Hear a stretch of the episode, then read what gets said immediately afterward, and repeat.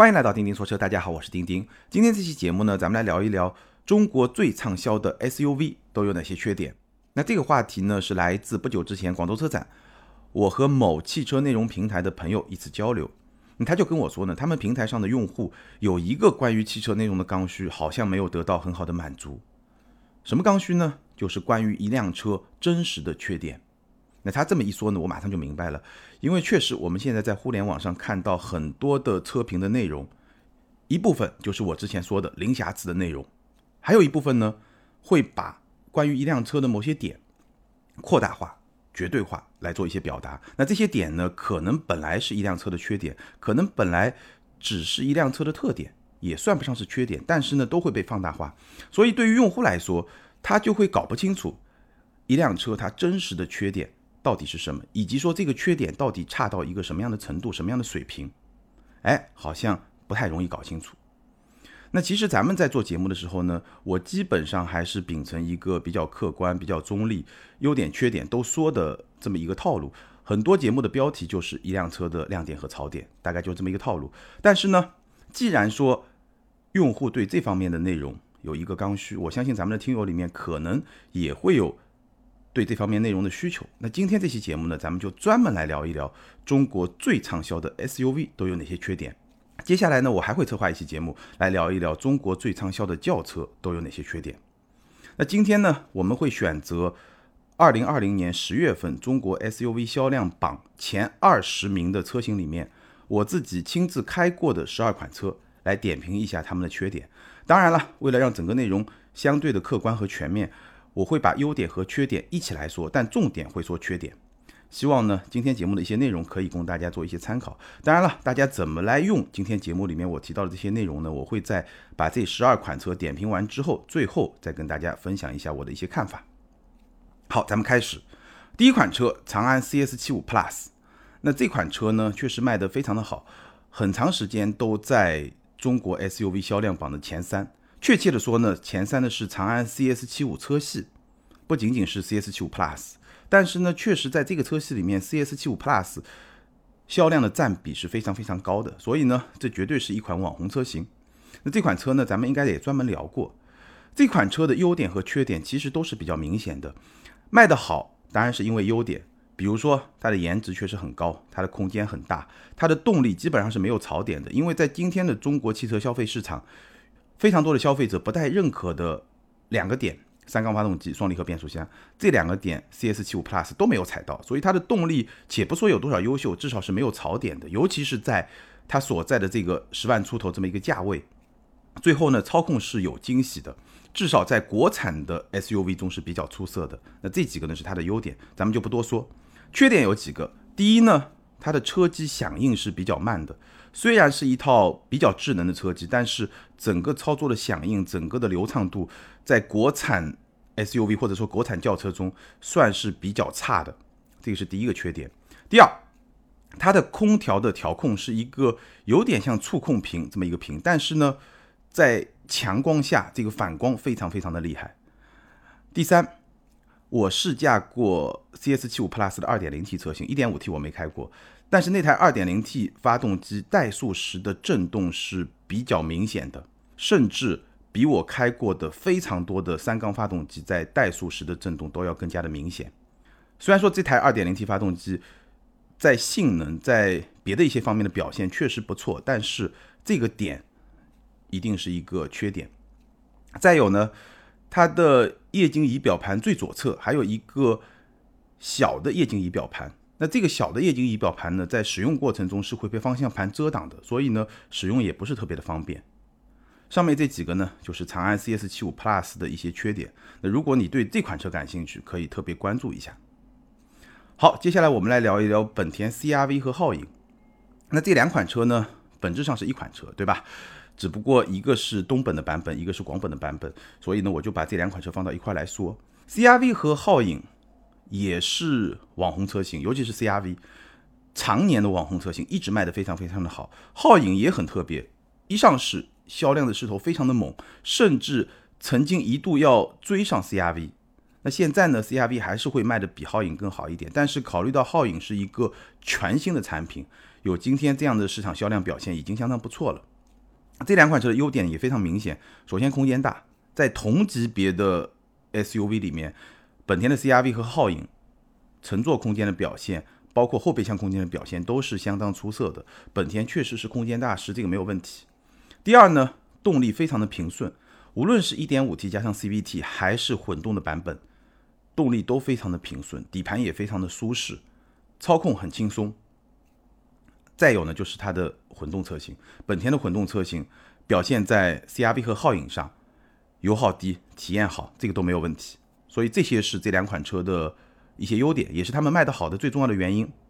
缺点是什么呢？我觉得主要是两个。第一呢，这两款车上搭载的车机系统，它的功能还是会比较的简单，屏幕也不是很大，操作的响应也不是很快，这个是。一个缺点，那另外一个缺点呢，就是本田车型经常会有的一个缺点，就是噪音确实会比较大。车速上去以后，整个的车厢内啊，这个安静程度确实会比较差一点。所以呢，车速高跑高速的时候，你不会觉得这两款车特别有高级感，这个会差一点。好，那接下来我们来聊一聊日产的逍客。逍客这款车呢，很久没换代了，所以呢是一款比较老的车，但是呢。销量也始终非常的好，那原因是什么呢？就是它有几个在市场里面特别有竞争力的特点或者说优点。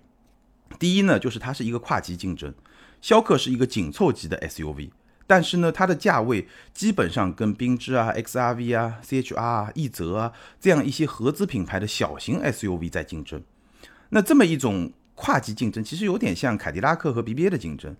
这种跨级的竞争呢？带来的结果就是，日产逍客它的空间在同级的合资 SUV 里面是非常非常大的，这个优势非常的明显。这是第一。第二呢，它的这套2.0自吸的发动机，这套动力154马力，动力响应是非常非常轻快的。在它主要的使用场景，就城市里面，包括跑一些高架路，整个动力响应非常的轻快，开起来非常的轻松。这是第二个原因。第三呢，就是它的性价比确实非常的高。现在逍客。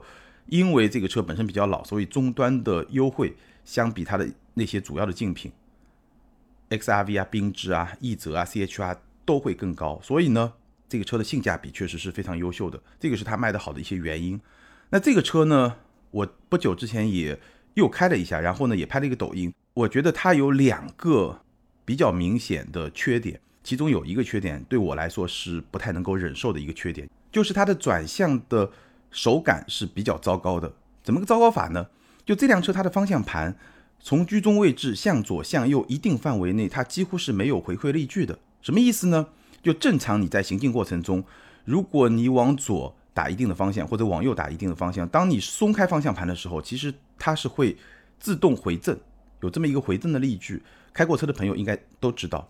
但是呢，这辆车当你在低速行进过程中，打了一定方向，然后呢，松开方向盘的时候呢，它几乎是没有回正力矩的，它是不会回正的，它会继续沿着这个方向往左或者往右去走，这个感觉就非常非常奇怪。如果你对操控有比较高的要求的话，你会觉得这种感受其实是没法接受的。对我来说，基本上就是这样。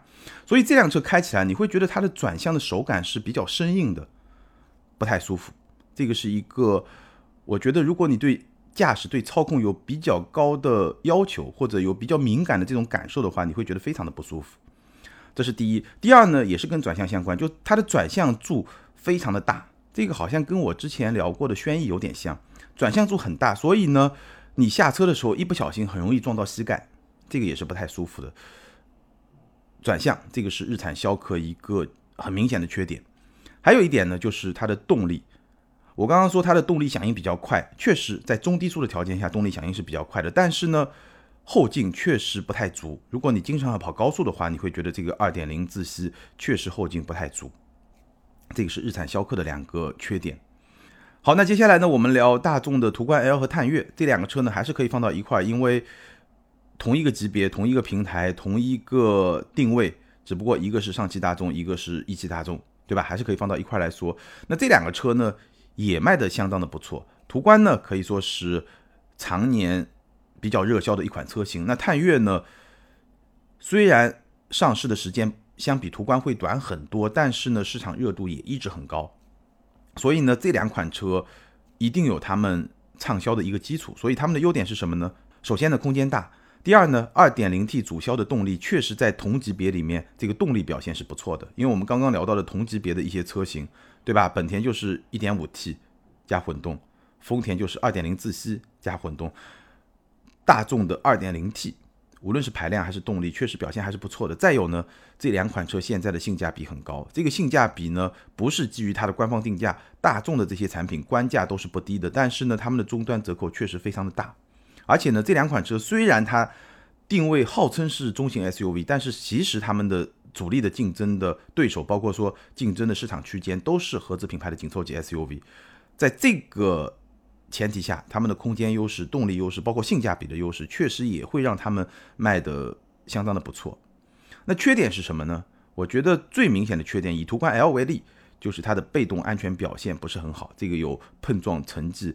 作为这么一个证据，那我经常说啊，像途观 L、探岳这种车呢，其实他们很像是那种木桶车型，就大众的非常多的几款产品都是这种木桶车型，就是每个方面基本上能做到七十分，然后呢，在某几个点上呢又会做得更突出一点，这是大众产品在中国卖的比较好的一个原因。但是呢，今天我们确实也可以看到他们的一些看得见的一些缺点，尤其是在中保研的碰撞测试出来之后。所以被动安全这个是途观 L 的一个比较明显的一个弱点。好，接下来我们聊一聊日产奇骏。奇骏呢和逍客一样，也是一款比较老的车，但是呢和逍客一样也卖得很好。那它的原因是什么呢？我觉得大概两个。第一呢就是奇骏这款车啊，我们经常说日产沙发，奇骏这款车它的舒适性确实非常的好。那第二呢就是它的性价比很高，因为和逍客一样，它的终端的优惠也是非常明显的。缺点是什么？第一，奇骏的外观和内饰确实有年代感，这个年代感我甚至觉得比逍客会更加的明显。就你能很明显的感受到这款车应该快换代了，再不换代就要撑不下去那种感觉，至少从观感上来说是这样的。所以，如果你比较追求新潮的那种感觉，那这款车大概不会进入你的视野。第二呢，就是它的2.0自吸的版本动力是比较弱的，毕竟这款车主销的还是2.0自吸。二点零自吸的版本，我刚刚说了，逍客都会显得后劲不足，那放到奇骏上，自然动力就更加的弱。这个是第二。那第三呢？跟逍客一样，转向手感是比较糟糕的，这个缺点跟逍客是一模一样。所以日产的这个转向啊，真的我觉得有一个很明显的一个提升的空间。好，接下来我们聊一聊奥迪的 Q5L。Q5L 呢，优点其实不用我多说，简单提一提，大家都知道，空间大。长轴距的版本没问题，空间大，底盘舒适。Q5L 是一个很舒适的底盘，同时呢又有一点德国车的味道，就是会保留一点点路感，所以是一个舒适又扎实的底盘，这个是相当不错的。再有一个呢，性价比高，Q5L 终端的折扣相比宝马的 X3，相比奔驰的 GLC 都会更大，而且要大很多，所以呢性价比还是非常高的，毕竟是一个一线豪华品牌。那它的缺点是什么呢？第一，Q5L 的后排靠背角度偏直。就它整个后排的乘坐感受啊，这个靠背因为比较直，所以乘坐感受的舒适性上还是会稍微的打点折扣，这是第一。第二呢，前排的储物空间差，这个也不是 Q5L 一款车的问题，奥迪这一代好几款车都会有同样的问题，包括 A6L 也会有这个问题，就是前排的储物空间表现是比较差的。那第三呢，对于 Q5L 来说呢，它的车机还停留在上一代，所以这个体验就 相比宝马和奔驰确实会稍微的差一点。这个是 Q5L 的三个缺点。好，接下来我们来聊一聊吉利缤越。那缤越这款车刚上市的时候呢，市场声量还是挺大的。但是最近这段时间呢，你好像不太听得到关于这款车的一些声音。但事实上，在终端这款车的实际销量是相当不错的。为什么卖得好呢？它的优点我大概可以总结为三个最主要的优点。第一，空间大。虽然是一款小型的 SUV，但是它的乘坐空间不亚于很多紧凑级的 SUV。这个优势是比较明显的。第二呢，动力配备是比较高的，1.5T，一百七十七马力，七点九秒破百，这个动力水平放到同级别的产品里面，优势是非常非常明显的。第三呢，性价比会比较高。其实缤越这款车，它官方的定价已经不是很高，现在吉利的产品其实官价都是比较有竞争力的，比较实在的，而且呢，它的终端折扣也是比较大的。那这样一来呢？性价比确实是比较有优势的。那这款车有什么缺点呢？其实如果我们抛开国产车在可靠性、在耐用性这些方面的会让人比较担心的这些因素之外，单纯从产品上来说呢，其实我觉得缤越的缺点并不是特别的明显，特别值得拿出来说的明显的缺点并不是很多。那对我来说呢，从驾驶角度来说，我觉得有一个点是不太好的，就是它的坐姿。对我来说，在缤越这款车上要找到一个非常舒适的驾驶的坐姿是比较困难的。一方面呢，它的方向盘前后可调节的幅度是比较小的。虽然它是上下前后四项调节，但是呢，可调节的幅度是比较小的。我顺便说一下，这个点其实也是我最近试驾下来比较多的国产车会有的一个比较共同的缺点，就 是很多国产车它虽然也支持方向盘的前后上下四项调节，但是它前后调节的幅度会比较小，所以呢，对于某些用户来说，可能你。很难找到一个开起来很舒服的这么一个坐姿，那缤越呢就有点这个问题，这是第一个原因。同时还有第二个原因呢，就是它的驾驶位的坐垫是比较平的，它没有一个轻微的上翘，是比较平的。那这两个点加起来呢，就导致这辆车我要找到一个很舒适的坐姿会比较的困难。这是吉利缤越我能够找到的一个还比较明显的缺点。但其实吉利缤越这款车，它在动力单元方面是踩到了一些。消费市场的敏感点的，比如说三缸发动机，比如说双离合变速箱，它都踩到了。但是这款车其实也说明了，只要价格到位，这些敏感的点其实都不是真正能够阻碍消费者去买一辆车的点，很有意思。好，接下来我们来聊一聊本田的 XRV 和缤智这两款车是同级别，也就是合资品牌小型 SUV 这个细分市场里面常年的老大，常年的最销量领先的车型。显然，他们的优点也非常的明显。第一呢，就是今天来看，1.5T 版本的 XRV 或者缤智，他们的动力表现确实是相当不错的。第二呢，空间表现确实是比较出色的，尤其在小型 SUV 的阵营里面，因为本田对空间的挖掘的这个能力、这个本领 确实还是在的。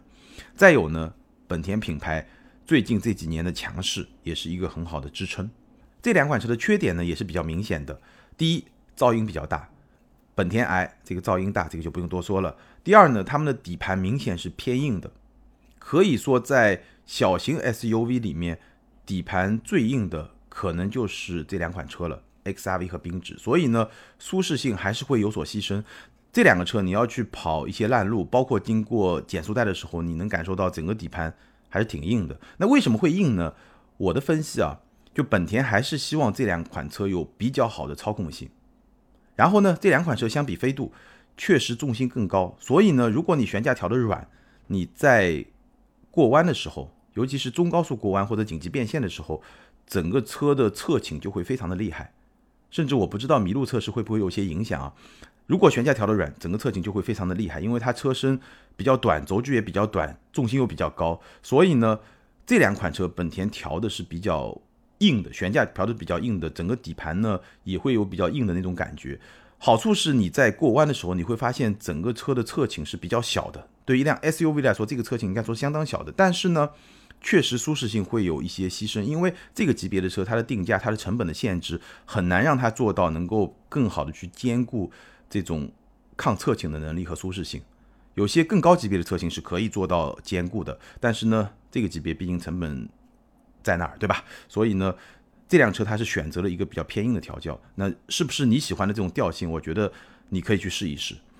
还有一个缺点呢，就是我刚刚说了，1.5T 版本的动力是不错的，但是呢，如果是一点五升版本的这个动力就比较差了。相比飞度，这个确实会更差一点，因为车会更重嘛，这个很容易理解。最后一点呢，XRV 和缤智性价比不高。这两款车呢，怎么说呢？它卖的好，一个很重要的原因是。本田品牌近几年确实比较强势，但是呢，其实对消费者来说，卖得好不一定是一件好事儿，对吧？卖得好，它的终端优惠就比较小，包括它的定价也会比较高。这两款车在我看来，它们的性价比并不高。小型 SUV，缤智 XRV 这两款车，我觉得是一个非常典型的代表。其实我在之前的节目里面也聊过。这种小的 SUV 相比更大一点的轿车，它们的价格可能差不多，但是性价比确实轿车明显会更高。最典型的例子就是 XRV 和缤智。XRV 和缤智 1.5T 版本，它的价格可能跟思域的 1.5T 版本差不多，但是如果把 XRV 缤智和思域放到一块来比，那我觉得对我来说啊，我百分之一百会去推荐思域，这个优势非常的明显，都是本田，但是产品力的优势非常的明显。那这个呢，只能说咱们消费市场对 SUV 确实会更加的热衷一点，愿意为 SUV 付出更多的溢价，那这个也没有办法。但无论如何，这两款车的性价比确实不高。最后呢，我们来聊一聊丰田的 RAV4。RAV4 呢这款车卖的也非常的好，当然肯定的，对吧？今天咱们聊的就是在中国最畅销的 SUV。那这款车卖的好的原因呢，当然有历史的原因，对吧？RAV4 这个品牌本身已经有非常深厚的一种积累。另一个原因呢，就是 TNGA 架构下的这款 SUV，它的产品力本身也是比较强的。优点。第一呢，实用性比较好，这就不用多说了。主被动安全配置比较高，这个也是 TNGA 架构这一代丰田特别重视的一个配置。其实你会发现，今天我们聊的这些畅销的 SUV，基本上就三个级别，以紧凑级和小型 SUV 为主，有个别的中型的 SUV。那这样一些 SUV，其实它的成本、价格都在那儿，所以呢，你一定是要有所取舍的。那对于丰田这一代的 SUV，包括轿车来说呢？它会比较多的去选择主被动的安全配置，可能别的地方会牺牲一点，但是呢，主被动的安全配置是比较高的。那 RAV4 这款车呢，同样它的主被动安全配置是比较高的，这个是它的第二个优点。那第三呢，就是丰田的混动，丰田的混动包括本田的混动，在今天的市场上，这个优势点确实是比较明显的。从实际的使用方面来说，首先油耗就会比较低，这个就很明显。第二呢，它的体验确实会比较好。油电混动，它整个动力输出的这种平顺性，这个体验会比较的好。再有呢，丰田的混动，它的性能，我在之前一期节目也提到了，相比本田的混动还会更好一点。最后呢，它这个混动的四驱是一个很特别的四驱，我在上一期节目也提到了，今天就不展开再说了。这个是几个优点，那今天呢，说一说它的缺点。丰田 RAV4 的缺点呢，几个，第一呢就是车机。虽然说这套车机触控屏的面积是挺大的，但是整个的功能包括操控的体验确实不怎么样，这是第一。第二呢，发动机的噪音还是会比较的大，无论是二点零自吸的版本还是混动版本，发动机的噪音都是会比较的明显。包括凯美瑞，其实发动机的噪音也是比较明显的混动版本。所以呢，这个怎么说呢？这一代的丰田好像是染上了一点本田的毛病，整个的噪音的控制并不是特别的好。还有一点呢，就是对于丰田 RAV4 来说，混动版本确实动力、性能各方面都相当的不错。但是呢，2.0自吸的版本动力是比较弱的，这一点上其实它是比不过 1.5T 的本田的 CRV 或者皓影的。所以呢，如果把本田跟丰田放到一块来比的话，你会发现混动的性能是丰田好，但是呢，汽油机的性能呢就是本田更好一点，各有优劣吧。好，那车机、发动机噪音和 2.0T 版本的动力，这个就是丰田 RAV4 的三个缺点。好，那以上呢，跟大家简单的点评了一下，在中国市场卖的最好的二十款 SUV 里面，我自己开过的十二款车，它们的优点和缺点，重点说了一下缺点。最后呢，跟大家分享一下我的一些看法，就是你怎么样来看待或者说评价一款车的缺点。大概有几个观点跟大家分享一下。第一呢，任何一款车都有缺点，这是一个最基本的原则和看法。因为从车厂的角度来说，打造任何一款车，它都是有成本限制的，它又都是有能力范围的。怎么说呢？就拿我刚刚说 RAV4 对吧？丰田现在很多产品会把主被动安全配置放到一个比较高的、比较重视的这么一个点上，所以呢，很多车型可能从次低配。开始就会配备 L 二级别的辅助驾驶。虽然说丰田的这套 L 二不算是市场上最好的 L 二，但它毕竟是一个 L 二，对吧？所以呢，这是丰田比较重视的点。那这个地方我花了更多的成本，别的地方我就得省下来，对吧？比如说车机我就差一点。所以呢，任何一个车厂它在打造任何一个产品的时候，它是有成本限制的，这是一方面。那另一方面呢，能力的范围。每家车厂它擅长的能力会不太一样，有些车厂可能动力部分做的特别好，对吧？比如说混动，有些车厂可能说我特别擅长去设计一个很豪华、很有质感的内饰，对吧？每家的能力范围会不太一样，所以最后的结果就是，任何一款车它都是在一定价格限制上，并且体现了每个厂它能力特点的这么一款车，它都是会有缺点的，只不过有些车它缺点在这儿，有些车缺点在那儿，那还有一些车呢，它会做的更加的平衡一点，缺点可能没有那么的明显，但是呢，相反可能它的优点也没有那么的明显，这是从车厂的角度来说，那从消费者的角度来说呢，不同消费者有不同的偏好，比如说对我来说，我刚才吐槽了日产两款车的转向的感受。这个对我来说就很难接受，就我基本上任何一款车，你别的方面做的再好，你只要这个点做的不好，让我觉得整个操控开起来很难受，我就一定不会选。但是呢，可能对于很多买这两款车的消费者来说，他无所谓，我就是一个代步工具，它别的方面，它的实用性、性价比、乘坐的舒适性这些方面，包括耐用度都做得非常的好，那我还是可以去选它。所以不同的消费者的偏好就会决定了一款车它的某一个点，可能在你眼里是缺点，在别人眼里就无所谓。这个也完全是有可能的。那无论如何呢，任何一款车都是有缺点的，所以呢，我们还是可以客观理性的去看待，没有必要因为说这个车有某一方面的缺点，你就觉得我就一定不能买，或者说买的就是智商税啊什么？我觉得没有必要。甚至可能很多朋友会从政治正确的角度来说，安全性是一定不能牺牲的。其实我的观点也没有那么极端，安全性也是你评价一辆车的标准之一。可能有些车它安全性确实不太好，但是呢，如果它特别便宜呢？或者说它在别的方面的优势特别明显呢？我觉得任何一个点都很难成为一个很绝对的点。我们之前聊宏光迷你 EV 的时候，就有听友提出来这个问题，对吧？我在听友回复里面也跟大家去交流了这个想法。安全性也是相对的，这个点我们只能从发展的眼光来看，它并不绝对。但是当然，如果一辆车安全性不太好，首先我不会推荐你去买。其次呢，如果你一定要去买，那你必须知道我在别的地方多拿到了多少东西。我之前。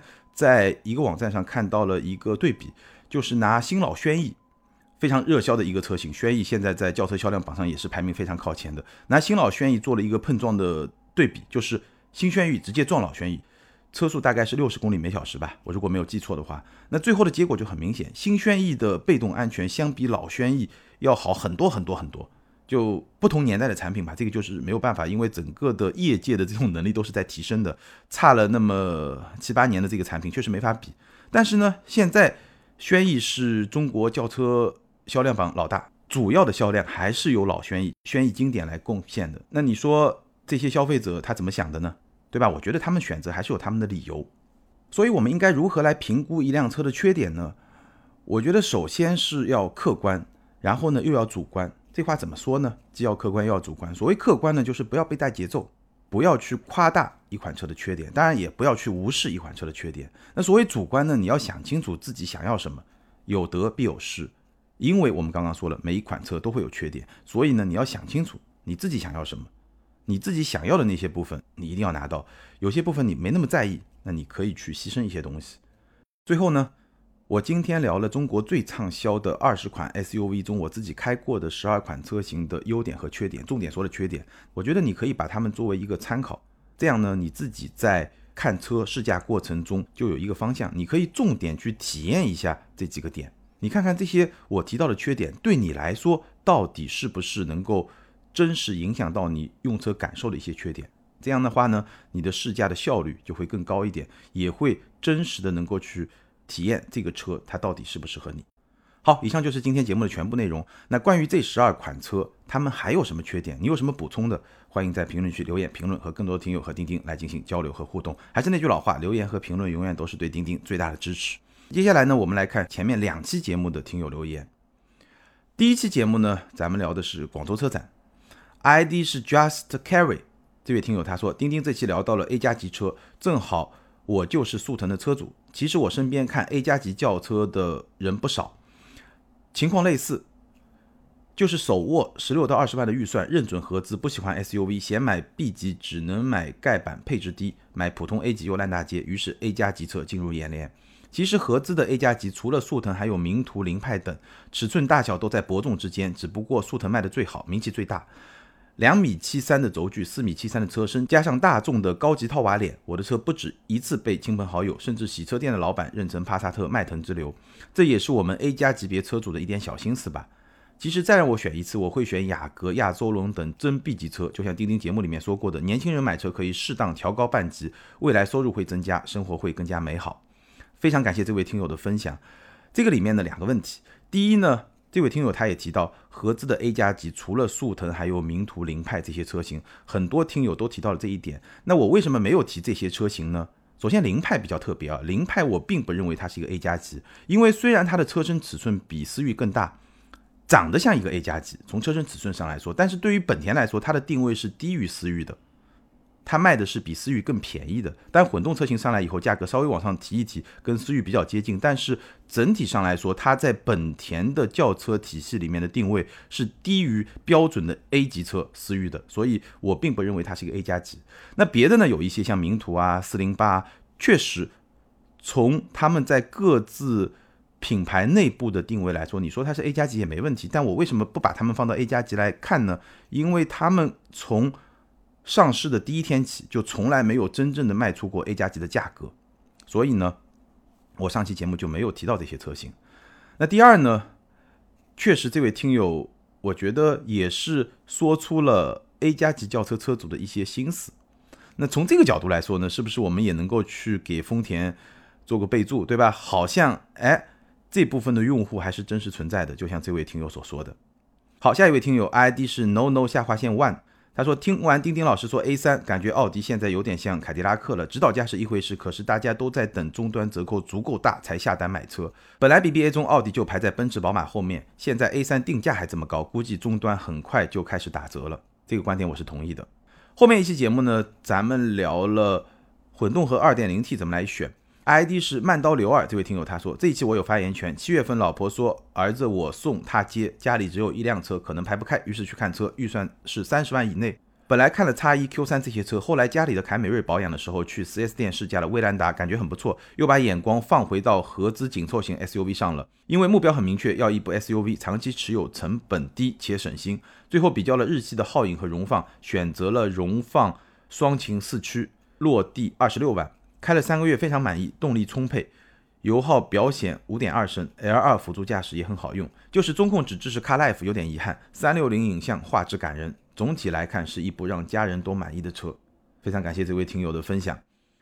怒放的生命下划线 KR，从叮叮叨叨就开始听叮叮的节目了。我最近在考虑换车，正好就在这个价位，现在比较看好昂科威 S 两驱顶配，探岳三三零豪华 Pro，凯迪拉克 XT 是两驱顶配。平时主要一个人开，叉 T 四和昂科威 S 内饰比较喜欢，动力也比较好。探岳各方面比较均衡，保值率高一些，动力相对弱些。准备一月份提车，平时主要一个人开。钉钉能给点意见吗？这位听友提到了两次，平时主要一个人开。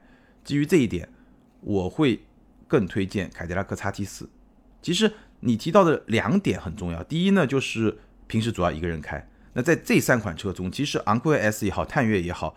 还是定位更趋向家用，就它会更大。但叉 T 四呢，我觉得会更适合一个人开，这第一。第二呢，你也说了，叉 T 四和昂科威 S 的内饰会比较喜欢，动力也会比较好。那这两个点确实也是叉 T 四比较吸引人的点。所以在这三款车里面选，再考虑到你的这种需求，我会推荐叉 T 四。好，感谢所有听友的留言，也欢迎这四位听友把你们的联系方式通过个人微信号全屏的钉钉小马甲留给我。你们将获得的是由途虎养车网赞助的 Wilson 微送超强镀金系列汽车漆面镀金，价值一千二百九十九元。这是一款日本原装进口的漆面镀金，保持时效在一年左右，而且可以在全国的途虎线下店免费施工。那具体的领奖方式可以参考咱们每期节目的节目简介。好，以上就是今天节目的全部内容。如果你对咱们的视频节目感兴趣呢，可以在微信订阅号、微博、今日头条、B 站、汽车之家这些大平台看到咱们的长视频。或者呢，关注咱们的抖音或者快手的账号，同样是钉钉说车，在那里你可以看到咱们的短视频。感谢大家的支持和陪伴，咱们今天就聊到这儿，拜拜。